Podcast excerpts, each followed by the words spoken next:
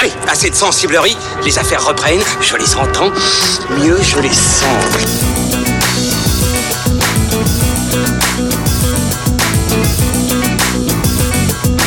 Qu'est-ce que c'est que ce foutoir, mon petit Bernard C'est l'engin de guerre le plus puissant de tout l'univers.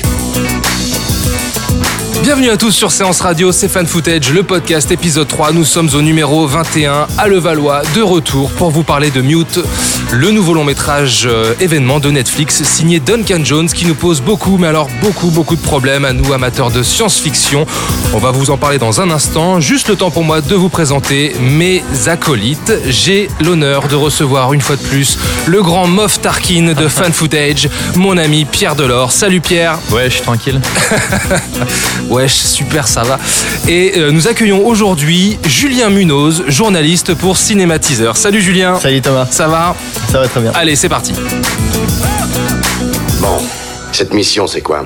Plus ou moins remis de l'échec au box-office de Warcraft, Duncan Jones s'en est donc allé chez Netflix qui lui a ouvert grand les bras pour produire ce projet, son projet de science-fiction qu'il développe depuis 2003. Le réalisateur de Moon et Source Code nous plonge donc dans les bas-fonds de Berlin en 2052 où l'on suit les errements de Léo, barman amiche et muet, incarné par Alexander Skarsgård qui part à la recherche de sa petite amie mystérieusement disparue et dans son semblant d'enquête, il va croiser deux chirurgiens américains loufoques et non moins inquiétants incarnés par Paul Rudd et Justin Theroux. Pour être euh, tout à fait franc, on l'a vu il y a pas très longtemps là donc euh, on, on en sort tout juste.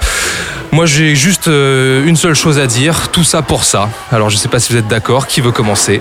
Bah, Julien. malheureusement, ouais, c'est l'expression tout trouvée pour parler de ce film qui est, comme tu le rappelles, est, est en gestation depuis 2003, qui Oui. avait été abandonné euh, à une époque euh, et qui euh, était le, le projet rêvé de Ken Jones.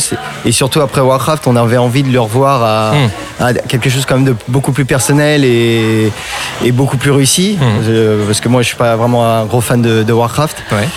Et euh, bah, c'est un peu la douche froide quand même, hein, parce que euh, c'est son troisième film de SF. Ouais. Et c'est le premier où on a le sentiment que le- la SF est complètement gratuite. Le- L'univers euh, qui avait été mis en place dans Moon et dans Source Code Ouais. avait au moins été des moteurs narratifs. Hmm, tout à fait. Ça, ça avait au moins cet avantage.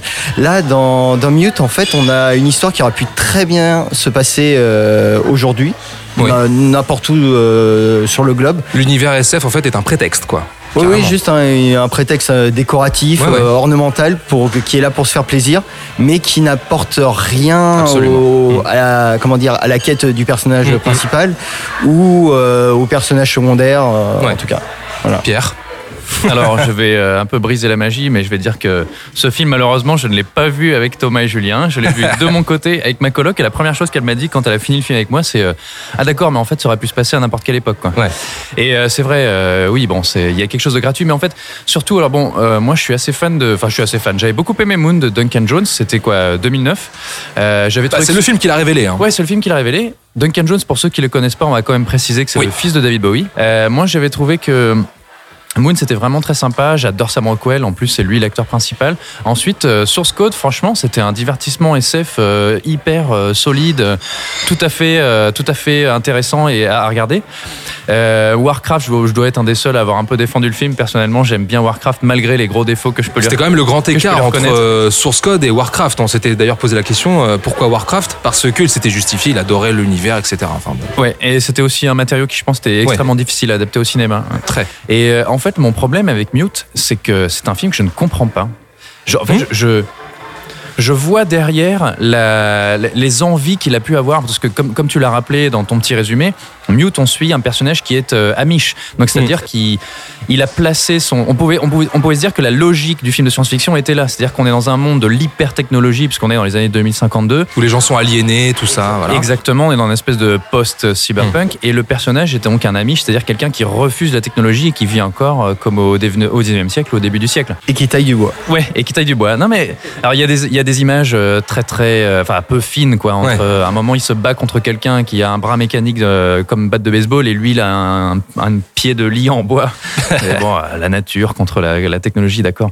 Mais si tu veux, je, je peux comprendre, c'est-à-dire qu'il avait ce personnage qui refuse la technologie dans ce monde d'hyper technologie, Mm. c'est-à-dire qu'il peut pas communiquer avec les gens, il a pas de téléphone, en plus il parle pas, le pauvre. Il a une platine vinyle encore. Ouais. Ah, il a une platine vinyle, ah, j'ai pas vu Bah ça. si, dans son appartement. Il a une petite vinyle. Bref. Ah, J'ai pas fait attention à ce détail, comme quoi. Et euh, il y avait peut-être quelque chose de, à faire là à la base, c'est-à-dire l'étranger qui se retrouve Ouais, plongé ouais. dans un milieu. euh, Et ça m'a fait penser à un film qui est absolument extraordinaire qui s'appelle Hardcore de Paul Schrader. Je sais pas si vous l'avez vu autour de la table, où c'est euh, dans une communauté rurale. Aux États-Unis où un père euh, voit sa fille euh, fuguer et il part à sa recherche et dans une communauté je sais plus c'est pas des mormons c'est une communauté hyper religieuse assez restreinte et il part à la recherche de sa fille et il se retrouve dans le Los Angeles des années euh, je sais plus c'est fin 60 70. Ouais, voilà, 70. Et en fait, elle a atterri dans le milieu de la pornographie underground. Et en fait, ce père de famille se retrouve plongé là-dedans à faire le détective pour essayer de retrouver sa fille. Et pendant tout le film, je me disais, mais là, il y avait quelque chose. Euh, L'étranger euh, dans un milieu hostile, un milieu euh, extrêmement perturbant, surtout pour cet Amish, quoi. Et, euh, et en fait, je, je, je comprends pas parce que un Amish, d'accord, mais on le retrouve en train de travailler dans une boîte de nuit, dans un bar. euh, il sort avec une serveuse euh, qui est. euh, Dans le monde de la Ouais, nuit, ouais. complètement le cliché de la fille cyberpunk avec les, avec les, les cheveux bleus. Et je veux dire, mais euh, qu'est-ce qu'il fout là En fait, euh, déjà à la base, il n'y a aucune explication sur comment ce personnage de Léo atterrit ici. Ouais, c'est tout le problème du personnage qui, par exemple, tu, tu, parles de, son côté amiche qui est pas du tout développé par rapport à l'histoire du film, mais aussi bon, le personnage est muet. Euh, à cause d'un accident qu'on dont on n'identifie pas vraiment la, la cause. Mais... Si, il est euh, heurté par des pales de Oui. bateau. Ah d'accord. Bah, je- Et euh, euh, j'avais pas compris ça comme ça en fait. C'est- si ça s'ouvre, tu sais, il a, il a la gorge complètement tranchée. euh, bref, vous verrez. Et- mais donc en fait son mutisme le- l'isole euh, du, du monde, mais en fait on comprend pas trop pourquoi en fait. euh, Mais il isole pas, le mec, il a une nana, il a un job, tout le monde le il- connaît, il a aucun il- problème, il s'exprime avec des. Enfin, il, il a aucun problème. euh, il bosse dans un bar de nuit, est barman. Le, le, le postulat du part était intéressant de, par rapport au cinéma de Duncan Jones où en fait où tu te rends compte euh, hors Warcraft tous les personnages de, développés par, Duncan Jones sont isolés en fait Hmm. que ce soit euh, isolé sur la, la lune dans Moon ou que ce soit isolé euh, Dans Source Code, dans hein. la boucle temporelle le- euh, avec le personnage de Jack Gyllenhaal ça, dans ouais. Source Code Mm, mm. et donc là il y avait peut-être quelque chose à faire mais ce qu'il y a c'est qu'à chaque fois on ne comprend pas qu'est-ce qu'on lui reproche à ce personnage pour Non. euh, Hmm. à part son mutisme mais je, je trouve ça un peu un peu facile quoi Ouais. Et personne n'a l'air de tellement le stigmatiser pour son style de vie en plus. ouais Donc Ouais. finalement, euh, c'est pareil, ça, ça passe un peu à la trappe. Et puis, euh, il y a ce lieu, donc comme tu l'as rappelé, euh, rappelé, ça se passe à Berlin. Et là aussi, pourquoi pas, on pouvait faire quelque chose. C'est-à-dire que le, ce type de science-fiction, on est toujours en Asie ou on est toujours aux États-Unis. Euh, là, il va à Berlin, une capitale européenne. Euh, Il y a eu des films de science-fiction à Londres, mais là, à Berlin, je ne me rappelle pas avoir vu un film de, de cyberpunk ou post-cyberpunk euh, dans ce pays-là. Et ben, qu'est-ce qu'il en fait encore Tu vois, au final, tout le monde parle anglais, Mm. déjà, premièrement. Il y a un ou deux dialogues en allemand, en quoi. allemand. ouais. Et puis surtout, c'est un pays où euh, on a presque l'impression qu'il il greffe à ça une espèce d'esthétique de guerre froide euh, Berlin-Est, Berlin-Ouest, parce qu'en fait, on, on nous rabat les oreilles euh, constamment avec les GI et les Marines américains, et on voit des généraux, on entend parler des bases. Paul Rudd est un GI. Et c'est pareil, en fait. euh, Des, déserteurs. hein, un sont, déserteur, euh, ouais. ouais, c'est et au final, euh, ça aurait pu se passer aux États-Unis, euh, ça faisait aucune différence. Non, mais il y a un gros, il y a, il y a effectivement un gros souci sur le, le- le- le cadre, le- l'univers dans lequel le film nous plonge. Mais au-delà de ça, on- on- tu le disais Julien, il y a des très très gros soucis narratifs. C'est-à-dire, moi, enfin. Pareil que toi, je ne comprends pas ce film. Je vois pas où est-ce qu'il va en venir. Il faut se, il faut, euh, il fait quoi? Il fait deux heures presque. Il faut euh, attendre, euh, aller le- les, les 20 dernières minutes pour avoir un, un- un- un flashback qui permet de faire converger tout le monde euh, vers. euh, bon, vous verrez là, vous verrez comment ce- le film se termine, mais mais mais ça patine pendant, euh, allez, une heure C'est un film qui, 30, dans sa narration, J'ai- chronométré euh, ça l'histoire est lancée un peu plus après euh, au bout d'une demi-heure Oh là là. Et encore. C'est- c'est quand même Et assez encore long. parce que je, je suis allé, il y a quelque chose que j'aime bien faire pour ce genre de film, et surtout on peut le faire très facilement avec euh, Netflix, c'est quand on fait avance rapide, euh, le film est découpé en vignettes, comme Mm. les chapitres d'un DVD. Et en fait, euh, je regardais scène par scène, et chaque scène était le miroir de la précédente et de la suivante. On Mm. était toujours assis en train de parler. Et euh, en fait, le film n'avance. c'est un film Non verbeux. seulement c'est un film verbeux, mais c'est un film qui n'avance jamais. Jamais. En fait, on pourrait retirer des scènes et les mettre dans des ordres différents, et ça ne changerait absolument rien à la dramaturgie. Ah non, non, bah, il n'y en a aucune. Donc a- ça, c'est c'est quand même euh, hallucinant. Je, je comprenais pas ce choix, surtout venant de Duncan Jones, qui pour le coup, Source Code, c'était un film qui avançait d'un point A à un point B à la vitesse de la Ouais, lumière, ouais. parce qu'on était dans un train qui fonce là. Ouais, il y avait une trajectoire en fait. Les, les personnages avaient une trajectoire. Et là, on a vraiment du mal à la, à la, à la trouver. Les personnages n'évoluent pas dans le film. Ouais, le film est complètement désincarné. Et c'est comme tu dis, c'est des portraits de personnages assez iconoclastes. Donc euh, on peut apprécier les, les contre-emplois de Paul Rudd, de, de Justin Theroux, euh, tout ça.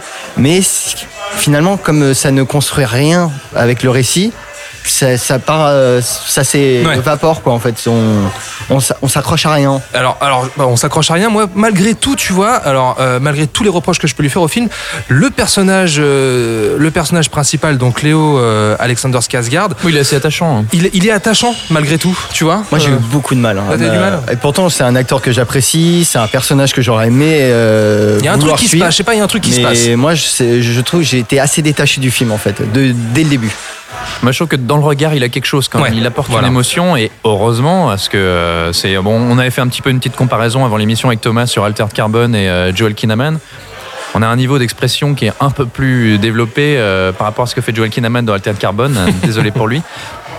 Mais moi, la, la- la thématique de base, c'est-à-dire ce, ce mec qui refuse la technologie dans un monde d'hypertechnologie et qui part à la recherche de sa femme disparue, ça a beau être un grand classique et on l'a déjà vu mille fois, pourquoi pas? Je trouve ça intéressant. Bien sûr. Mais encore une fois, dans la thématique et ce que veut développer Duncan Jones, c'est-à-dire éventuellement donc euh, euh, le personnage isolé, l'aliénation et le personnage qui se redécouvre parce que Moon c'est exactement ça, c'est un personnage euh, qui vit l'isolation au pur sens du terme, on va pas trop raconter si vous l'avez pas vu et qui et qui se découvre lui-même et qui redécouvre son environnement avec un regard nouveau et qui apprend euh, à voir les choses avec une nouvelle perspective. Là, encore une fois, c'est difficile d'en parler sans trop révéler le, le- le plot.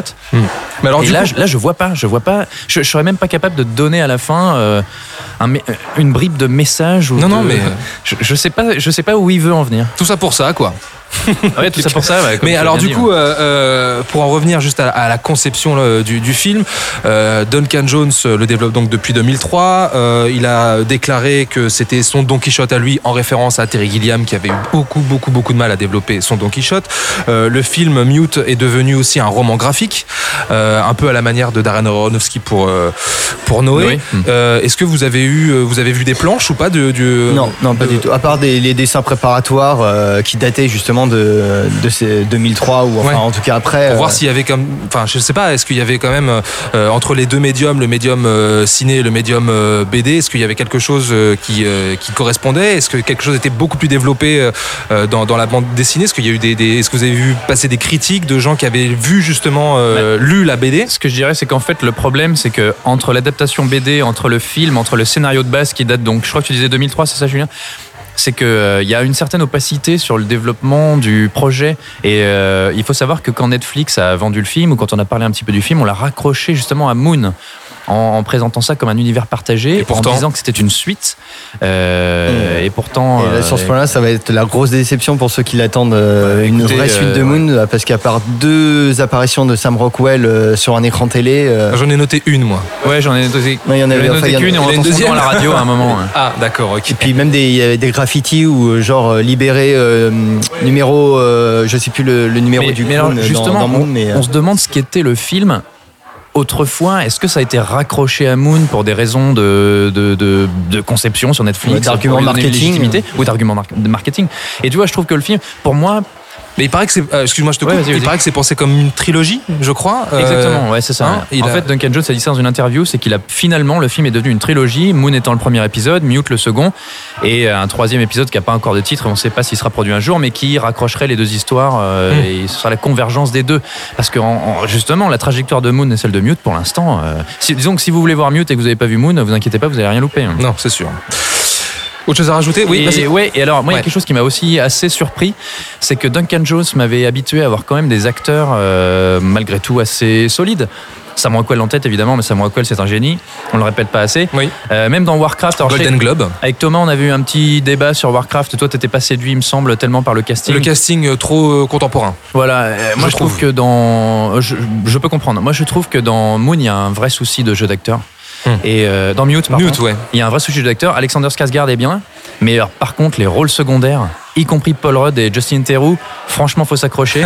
Il y a des rôles sont- secondaires. Il y a- il y, a ouais. des mecs euh, qui C'est ont en des, roue libre. hein. qui ont des petits rôles et qui sont, alors eux, je sais pas s'ils sont dirigés ou en rôle libre, je sais pas comment ça s'est passé, mais c'est vraiment pas très glorieux.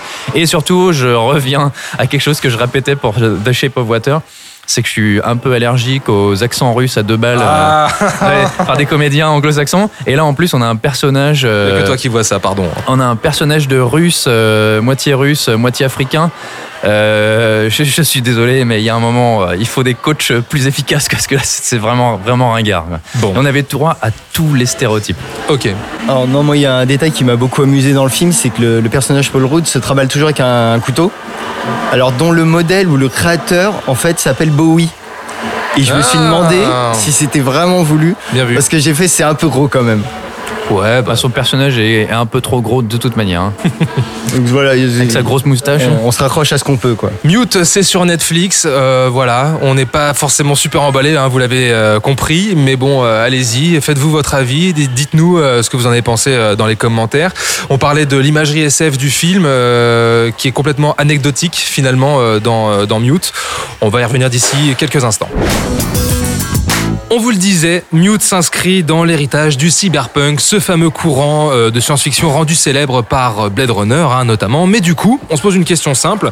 Est-ce que cette filiation a encore sa place dans le cinéma SF d'aujourd'hui, dans le cinéma SF des années 2010 Je crois que Pierre, toi tu as bien potassé le sujet de ton côté, alors je t'en prie, vas-y.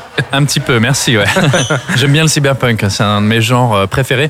Le cyberpunk, juste pour rappeler très rapidement, Ouais. très brièvement, peu. C'est un peu long. Euh, c'est un d'abord un courant littéraire qui est apparu donc dans la science-fiction euh, aux États-Unis principalement fin 70, mais surtout début 80, notamment avec ce roman qui est un peu le manifeste du cyberpunk, qui était écrit par euh, William Gibson en 1984, qui s'appelle Neuromancer. Ouais. Euh, Neuromancien en français, qui est un roman passionnant. Je vous invite tous De et William toutes à aller le lire. Il y a des auteurs comme Bruce Sterling, et puis ensuite c'est un un genre qui a évolué évidemment vers le cinéma est arrivé Blade Runner en 1982 de Ridley Scott qui partage beaucoup de thématiques du cyberpunk c'est-à-dire le monde dystopie. Donc la dystopie c'est l'opposé de l'utopie. Euh, l'aliénation la surpopulation la Mhm. pollution et l'apparition de la technologie omniprésente dans la société et qu'est-ce que c'est le fait que des- Société un peu violente aussi. Hein. oui, oui, c'est une société profondément inégale, avec un fossé entre les riches et les pauvres qui est extraordinaire. Et le cyberpunk, d'ailleurs, servait à ses auteurs dans les années 80 pour parler de la situation politique et sociale de leur pays, mais à travers le prisme de la science-fiction. C'est-à-dire qu'on voyait les problèmes, mais grossis avec une loupe euh, grossissante fois 10. Hmm. Et c'est aussi l'arrivée de la culture japonaise, la, la miniaturisation, les robots, les néons, etc. Ça a beaucoup impressionné ces auteurs. imagerie et très forte, ouais. Et Blade Runner en est un peu un des emblèmes. C'est-à-dire que dans Blade Runner, on retrouve ce multiculturalisme Mm. avec énormément d'influences asiatiques. Oui. Euh, et donc, ce courant finalement a fini par plus ou moins disparaître. Hein. Euh, c'est pas un courant non plus qui a été toujours euh, très bien représenté au cinéma. En fait, les grands films cyberpunk, euh, on les compte un peu sur les doigts d'une main. hein. Il y en a pas, il y en a pas tant que ça. Il y a beaucoup de films de cyberpunk, mais il n'y a pas beaucoup de grands films de cyberpunk. Puis, ensuite sont arrivés les films euh, d'animation japonais dans les années 90 Ouais. qui ont digéré le cyberpunk et qui ont produit bah, notamment euh, Akira, Akira, et Ghost sûr, in the. Shell. Mhm. Ghost in the Shell qui inspire aussi beaucoup Mute. Oui. Ghost in the Shell c'est 95. Ah ouais. Et le problème c'est que ce qu'on on en parlait un petit peu avec Julien là justement, c'est que le cyberpunk aujourd'hui qui est un genre qui a plus ou moins disparu, peut-être Matrix, c'est un des derniers représentants 99. Ouais. C'est un, c'est un genre qui parlait avant tout de nous, des êtres humains, de notre rapport au monde, notre rapport à la technologie, notre rapport en- à l'évolution de notre société, à nos problèmes sociaux. Et aujourd'hui, tous les films de SF un petit peu post-cyberpunk plutôt qui sortent, on a l'impression qu'ils sont enfermés dans cette imagerie euh, extrêmement puissante et, et, euh, et évocatrice qu'avait notamment Blade Runner ou euh, Ghost in the Shell avec des images dont on se souvient tous aujourd'hui. Ils sont enfermés dans les images, mais ils sont pas capables derrière de produire un discours. C'est-à-dire que oui, c'est comme c'est un courant qui est très politique aussi, on, on a perdu complètement ça. Maintenant, on est vraiment focalisé que sur euh, l'iconographie, l'imagerie. On et il a l'impression qu'on est, si, si on est dans un héritage du cyberpunk, on est en fait dans un héritage de surface Ouais. et pas de fond. Je sais pas ce que t'en penses, euh, Julien. Si, parce que, comment dire, le, le cyberpunk, en fait, euh, grâce à des films comme Matrix, tout ça, c'est, comment dire, euh, euh, a touché un public plus large que, que, Ouais. euh, que d'habitude. Et donc, cette, euh, cette imagerie, ces codes ont été imprégnés dans la culture mainstream, alors que c'était plutôt une, une culture underground. Et euh, on fait que tous ces codes ont été digérés, assimilés, et que pour les, savoir les vendre au, au plus grand public, il faut finalement retirer la, la chair qui a, qui a en Ouais. dessous en fait. C'est, on avait vu le, le remake euh, américain de Ghost in the Shell qui était vraiment euh, une coquille vide à, à ce Ouais. niveau-là, qui ne faisait que reprendre euh, pas à pas le, chef-d'œuvre de, de Mamoru Oshii, mais sans avoir la réflexion, toute la philosophie, euh, cette philosophie qui est euh, d'interroger notre humanité par rapport à la, technologie euh, envahissante de nos sociétés. Mais non, mais c'est surtout bah, la, technologie envahissante de nos sociétés. On peut même aller plus loin parce qu'on peut dire est-ce que le cyberpunk est pas mort? Parce qu'aujourd'hui, on, bon, on va pas se lancer dans un débat sociétal, mais est-ce que le cyberpunk est pas mort? Le cinéma au moins de cyberpunk est pas mort parce qu'aujourd'hui on vit. Le cyberpunk s'est réalisé, c'est-à-dire qu'on vit dans un monde profondément inégal où la technologie est partout. On est observé du, du soir au matin euh, par des applis, par des algorithmes. On est en plein dedans, quoi. Netflix part, étudie déjà, le moindre de notre comportement de, de visionnage pour ensuite euh, paramétrer son catalogue. Au final, euh, on vit dans un monde où il y a euh, des désastres environnementaux terribles, euh, Donald Trump à la tête de la plus, première puissance mondiale, euh, la Chine est devenue une superpuissance elle également.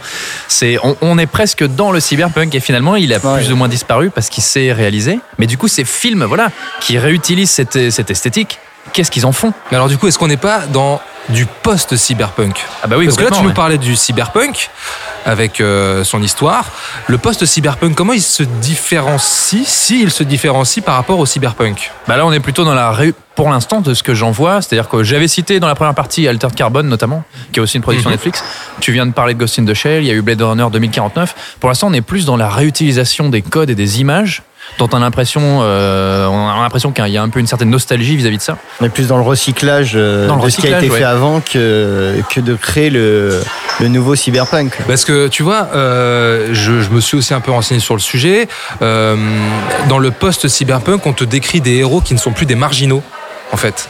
C'est, Le cyberpunk s'intéressait aux petites gens. Voilà. Exactement. Le post-cyberpunk euh, se, se focalise sur des, euh, sur des héros qui ont un emploi, qui ont une vie de tous les jours. C'est plus des- tellement des marginaux. Euh, on, on en revient à Mute. On est dans le cyberpunk ou de le post-cyberpunk avec son héros Léo, le barman? Bah, c'est pas du cyberpunk, mais c'est un film qui, évidemment, mais c'est un film qui remploie quand même une esthétique. C'est-à-dire que je parlais de cet enfermement dans l'imagerie très puissante de Blade Runner ou de Ghost in the Shell. Excusez-moi, mais on est justement dans un film qui retourne comme il peut avec des décors plus ou moins carton-pâte et comme le faisait aussi Altered Car- Altered dans ces ruelles fumantes, les bas-fonds, la prostitution, les boîtes de nuit, les mafieux, les mafieux russes qui sont très présents dans le- les romans de cyberpunk, les prothèses, etc. Oui, il y a une vraie dystopie. Les quoi. trafics de... Ouais, il y a un côté dystopie. Sauf que, est-ce qu'on est dans la dystopie de décor de cinéma ou est-ce qu'on est dans la dystopie qui dit quelque chose sur notre raconte. société actuelle? Et j'en ai pas l'impression. Et quand on parle de notre rapport à la technologie, confronter cette amiche à ce monde d'hyper-technologie omniprésente, et ben pour un moi, point de départ qui n'en dit intéressant. rien. Ouais. Donc en fait, on ne peut problème. pas être dans un, même dans un véritable euh, post-cyberpunk. Discours. Hmm. Il n'y a pas tellement de discours. effectivement. Non, il n'y a pas de discours.